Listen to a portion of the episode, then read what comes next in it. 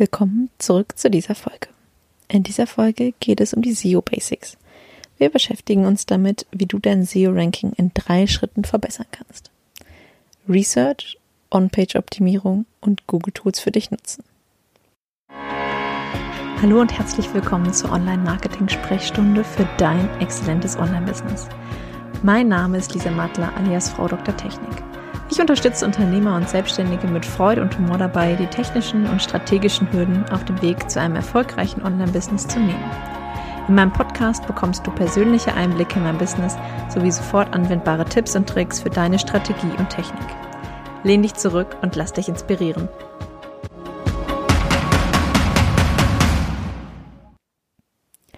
Hi, ich bin Lisa, alias Frau Dr. Technik und begleite Unternehmer dabei, ein Online-Business aufzubauen oder ihr bestehendes Business mit Online-Elementen zu ergänzen.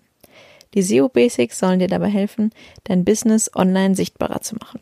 Fangen wir an. Viel Spaß dabei. Kurz noch vorab, meine Liebe. Ich bin momentan im Wochenbett mit meiner jüngsten Tochter. Das heißt, meine Tochter ist die ganze Zeit bei mir und ist auch bei den Folgen mit dabei gewesen. Wenn du also zwischendurch mal ein kleines Geräusch hörst, wundere dich nicht.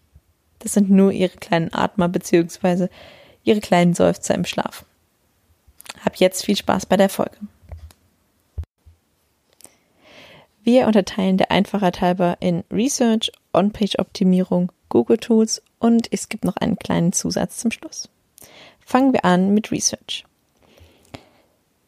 Research oder auch ja Recherche, Suche im Vorhinein hilft dir einfach ähm, ja die Relevanz oder die Keywords zu finden, die für dich relevant sind. Ähm, bei der Suche solltest du darauf achten, dass du deine Kunden fragst, nach was sie gesucht haben, als sie auf dich aufmerksam wurden. Denn das bietet dir einen ganz, ganz wichtigen Hinweis, nach was überhaupt gesucht wird. Frag einfach vorher mal an, ähm, zum Beispiel bei einem Erstgespräch, wie die Kunden auf dich aufmerksam wurden. Und wenn dann, ja, zum Beispiel Google oder Pinterest fällt als, als Begriff, dann frag doch einmal, wonach sie gesucht haben.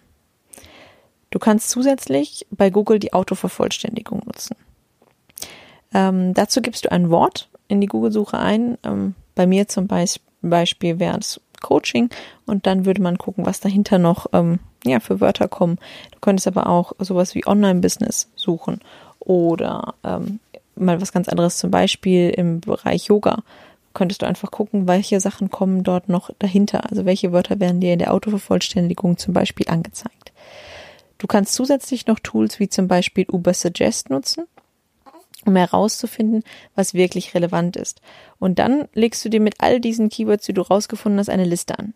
Das dürfen auch gerne 150 oder mehr Keyword-Varianten sein, denn nur so hast du später die Möglichkeit, wirklich die rauszufinden, die für dich ähm, die sind, die du auch bespielen möchtest. Das ist der nächste Schritt. Du strukturierst diese Keywords und äh, findest dabei heraus, welche sind deine Hauptkeywords und welche kannst du zusätzlich einfließen lassen, zum Beispiel in Blogartikeln einfach noch zusätzlich erwähnen. Ich nutze gern das Ampelprinzip, um diese Keywords zu strukturieren. Grün sind die wichtigen Hauptkeywords, gelb sind zusätzliche Keywords, die ich einfließen lassen möchte und rot sind aussortierte Wörter, die ich einfach oder wo ich einfach nicht, ähm, ja, wo ich nicht gefunden werden möchte oder wo bei Uber Suggest rausgekommen ist, dass danach nicht gesucht wird. Als nächstes kommt die On-Page-Optimierung.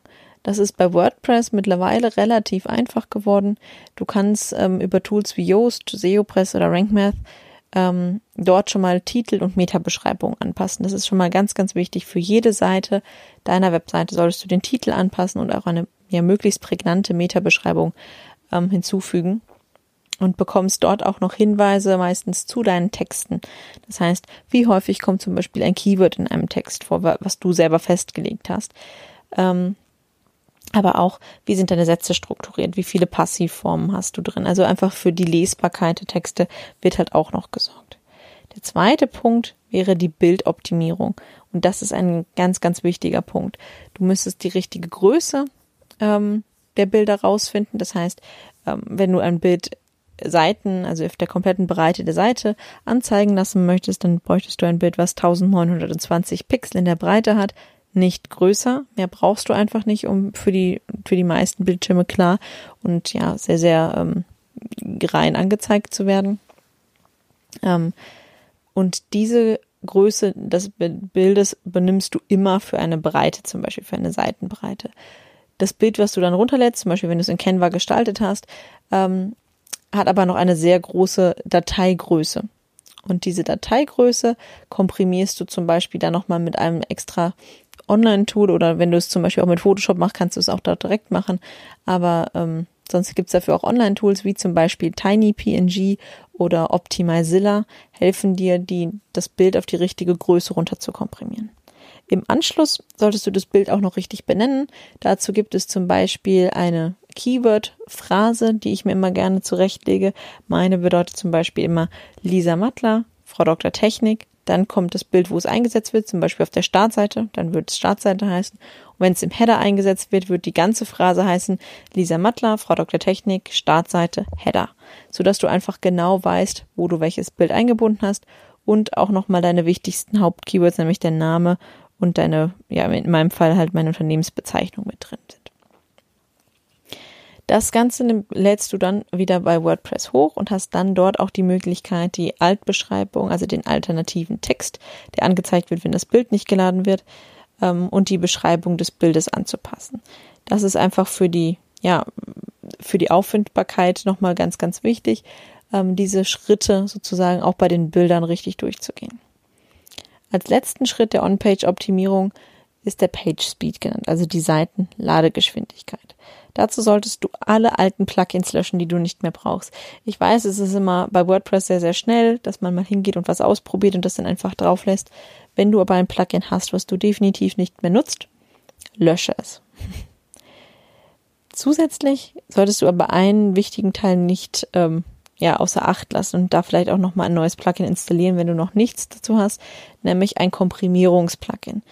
Ähm, ein Plugin, das sowohl deine CSS als auch deine ähm, JavaScript-Dateien zusammenfasst, aber auch ähm, vielleicht nochmal eine, eine Komprimierung der Fotos vornehmen kann, einen sogenannten Lazy Load, also einen, ein Nachladen der Bilder ähm, möglich macht.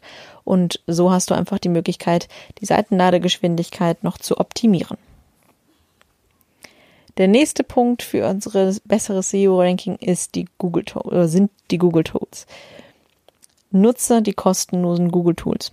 Es gibt zum Beispiel Google My Business, da kannst du Rezensionen ähm, dir geben lassen. Du wirst prominent an der rechten Seite richtig groß platziert, wenn jemand nach deinem Namen sucht, am rechten Bildschirmrand mit Foto und direkter Verlinkung zu deiner Webseite mit der Adressangabe, mit einer Angabe der Telefonnummer. Also da hast du wirklich ähm, ja, die, die volle Möglichkeit, dich auch zu zeigen. Auf der Seite selber kannst du noch die Google Search Konsole einsetzen und ähm, erhältst so einfach auch nochmal zusätzliche Möglichkeiten zu gucken, nach was suchen denn die Leute überhaupt, um deine Beiträge danach auch noch zu optimieren und zu, zu verfeinern.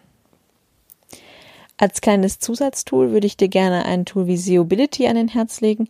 Damit kannst du einfach noch herausfinden, was du noch verbessern solltest, um dein Ranking ähm, ja, zu verbessern.